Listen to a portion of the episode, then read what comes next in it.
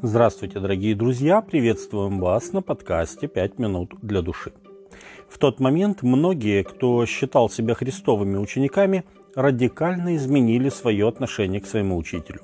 Еще вчера, когда Иисус чудесным образом накормил их, они готовы были провозгласить его царем и следовать за ним, куда бы он ни пошел. А сегодня, когда Иисус попытался переключить их устремление с пищи телесной на пищу духовную, они оставили его – Иоанн описывает это драматическое событие, происшедшее в Капернауме, следующим образом. Иисус обратился к своим последователям. «Старайтесь не о пище тленной, но о пище, пребывающей в жизнь вечную, которую даст вам Сын Человеческий, ибо на нем положил печать свою Отец Бог. Вот дело Божье, чтобы вы веровали в того, кого Он послал. Ибо хлеб Божий есть тот, который сходит с небес и дает жизнь миру. «Я есть хлеб жизни. Приходящий ко мне не будет алкать, и верующий в меня не будет жаждать никогда». Иоанна 6 глава с 27 по 35 текст. В ответ же вчерашние участники чудесного насыщения сказали, какие странные слова, кто может это слушать. И с того времени многие из учеников его отошли от него и уже не ходили с ним. Иоанна 6 глава с 60 по 66 текст. Только 12 учеников остались со своим учителем.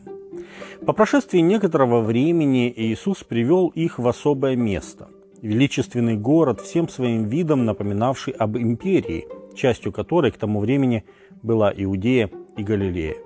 Он привел их в город, главной достопримечательностью которого был храм, но не Божий, а храм в честь человека, пусть даже императора Рима – построенный Иродом Великим во имя своего благодетеля Октавиана Августа.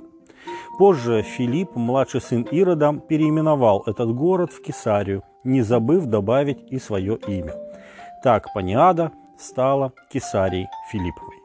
Там Иисус спросил своих учеников, за кого люди почитают меня, Сына Человеческого.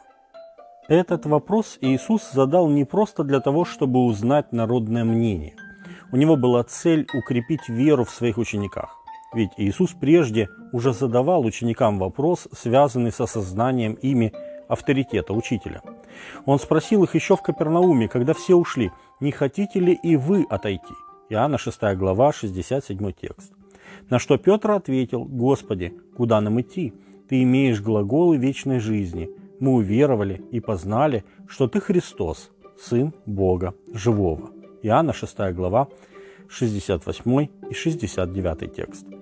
Но ученики отвечали на вопрос, заданный в Кесаре Филипповой, так. «Одни почитают тебя за Иоанна Крестителя, другие за Илью, а иные за Иеремию или одного из пророков». Тогда Иисус говорит им, «А вы за кого почитаете меня?» Симон же Петр, отвечая, сказал, «Ты Христос, Сын Бога Живого». Тогда Иисус сказал ему в ответ, «Блажен ты, Симон, сын Ионин, потому что не плоть и кровь открыли тебе это, но Отец мой, сущий на небесах». Матфея 16 глава, с 13 по 17 текст. Ответ Петра и в первом, и во втором случае твердо указывал на то, что этот ученик уже знал, кто перед ним стоит. Он видел Господа, обещанного Мессию, самое большое богатство, которое он мог обрести в жизни – Позже еще один ученик засвидетельствует, что знает, кто такой Иисус. Фома, часто называемый неверующим, когда увиделся с воскресшим учителем, воскликнул «Господь мой и Бог мой». Иоанна 20 глава, 29 текст. Вопрос Иисуса «За кого вы почитаете меня?» и сегодня обращен каждому из нас.